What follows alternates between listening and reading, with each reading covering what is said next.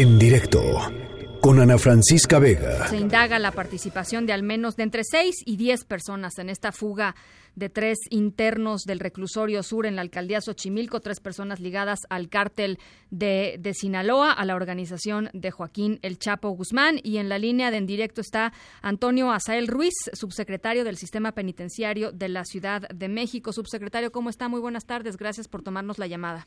Buenas tardes, a sus órdenes. Pues eh, si nos pudiera platicar un poco, eh, tenemos entendido, lo dijo usted en conferencia de prensa eh, esta tarde, que escuchamos con mucha atención, pero para toda la gente que quizá no tuvo oportunidad de escucharla, ¿cómo sucedió esta fuga de estas tres personas? Estaban en una, en una, en un área de internamiento de este, de este reclusorio sur. ¿Por qué no nos platica un poquito? Sí, se encontraban en el área de ingreso, en la zona 1 del reclusorio sur, y es aproximadamente las 8 y 20 de la mañana que recibo la llamada del director de seguridad del sistema penitenciario donde me reporta la falta de estas personas. De inmediato acudimos al lugar y se activaron todos los protocolos inherentes al tema de evasión de pesos. Se le dio aviso a la superioridad, así como a otras áreas del mismo gobierno de la Ciudad de México, como la Fiscalía General y la Secretaría de Seguridad Ciudadana. ¿Cuántos custodios estaban eh, eh, a, cargo, digamos, de, esta, de esta área en ese momento? Eh, hasta este momento el dato que tenemos es un responsable del área con dos elementos más. Había tres elementos asignados al área de ingreso y bueno, se dio parte a la fiscalía, llegaron policía de investigación, ministerio público, peritos al lugar de los hechos. De hecho, continúan todavía al interior del reclusorio sur realizando las eh, pesquisas para obtener una mayor cantidad de datos y que permitan ir eh, generando una línea de investigación más precisa sobre el cómo se evadieron.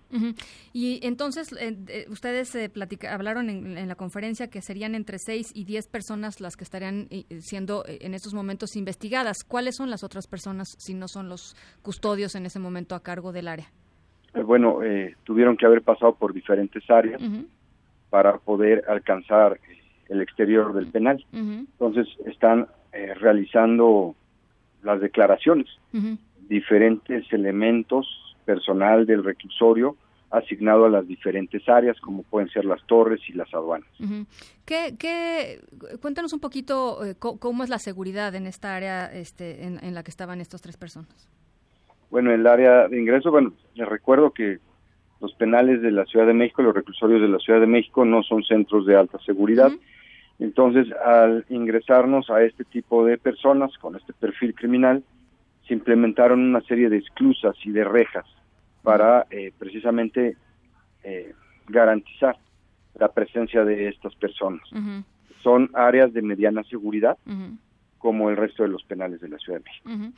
¿Cuántos, cuántos, ¿Cuántos reos hay en estas condiciones, eh, subsecretario? Es decir, ¿cuántos reos que no tendrían, desde su perspectiva, que estar en penales de mediana seguridad, están en, penales de mediana seguridad en la Ciudad de México?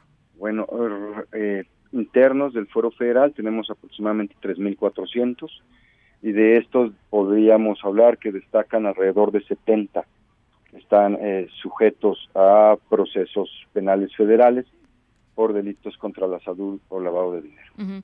Y ustedes los consideran evidentemente un foco rojo, ¿no? es correcto, es un foco rojo que no se ha comentado desde hoy, ha sido siempre un comentario permanente.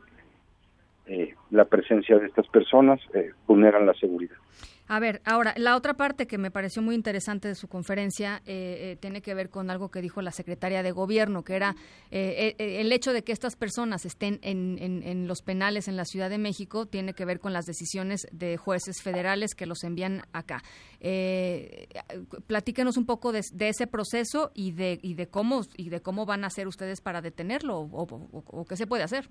Bueno, de manera permanente solicitamos traslados, traslados a centros federales y eh, en algunas ocasiones los otorgan, en otras no. los jueces son, eh, de acuerdo a la nueva ley, los facultados para decretar de legal o no legal un traslado de cualquier interno. En el caso particular del día de hoy, Víctor Manuel Félix Beltrán eh, solicitamos su traslado a un centro federal. Bueno, él ingresó por primera vez al reclusorio sur el 28 de octubre de 2017. Hicimos la solicitud para que fuera trasladado a un centro federal, la cual fue autorizada y se trasladó el 3 de noviembre del 2017. Sin embargo, eh, juez federal lo regresa por instrucciones, acuerda su regreso al reclusorio sur con fecha 29 de noviembre de 2018. Así como ese caso, existen eh, muchos otros casos, otro de los que se valió el día de hoy, eh, de nombre Yael Osuna, Osuna Navarro, él fue detenido en Nayarit, sin embargo fue trasladado a la Ciudad de México e ingresado al reclusorio preventivo Baronel Sur, como ya sabemos. Y son solo algunos de los casos, pero digamos que es, es una batalla permanente. ¿Y qué hacemos? Pues documentamos a través de solicitudes, sustentamos nuestras solicitudes y esperamos el criterio de los jueces para que otorguen o no la posibilidad del traslado. Ahora, lo que deja claro eh, lo, que sucedió hoy es que efectivamente estas personas pues tienen el poder de comprar su salida, de, de, pactar su salida, de comprar su salida, de amenazar y salir. No, no lo sé, no sé cuál, cuál ha sido, eh, esto supongo que lo, irán diciendo las investigaciones, pero lo que, lo que nos dice lo que sucedió hoy es que efectivamente gente con un perfil como ellos pues puede salirse de, un, de una cárcel de la Ciudad de México sí la, las responsabilidades las irá determinando la Fiscalía a través de la integración de su averiguación y de las pesquisas que están realizando, que empezaron a realizar desde hoy a temprana hora y continúan y seguramente continuarán bastantes días más. Y sí, efectivamente, es notorio la colusión de servidores públicos adscritos allá al reclusorio sur para que hayan logrado la evasión de estas tres personas. ¿Ustedes tenían, tuvieron indicios de que algo eh, pudiera estar ocurriendo? Frecuentemente eh, en, este, en este tipo de casos eh, sucede que hay señales o hay indicios de que algo puede estar ocurriendo, no, no necesariamente una fuga, sino que algo, algo se está planeando. ¿Tuvieron ustedes alguna información al respecto? Ninguna información al respecto, ningún, ningún indicio. finalmente quisiera preguntarle, subsecretario, ¿Qué garantías hay de que pues no vuelva a suceder algo así o que la gente que nos está escuchando pues tenga la tranquilidad de que si alguien entra al reclusorio sur pues no vaya a salir, ¿no? No vaya a salir este fugado. Es decir, eh, esto pues pone un, una, pues, no sé cómo decirlo, un, un, cuestionamiento fuerte en términos de la seguridad de, los penales en la Ciudad de México. Eh, en cuanto a este tema, repito, son perfiles de alto riesgo criminal para eso existen los centros de alta seguridad federales.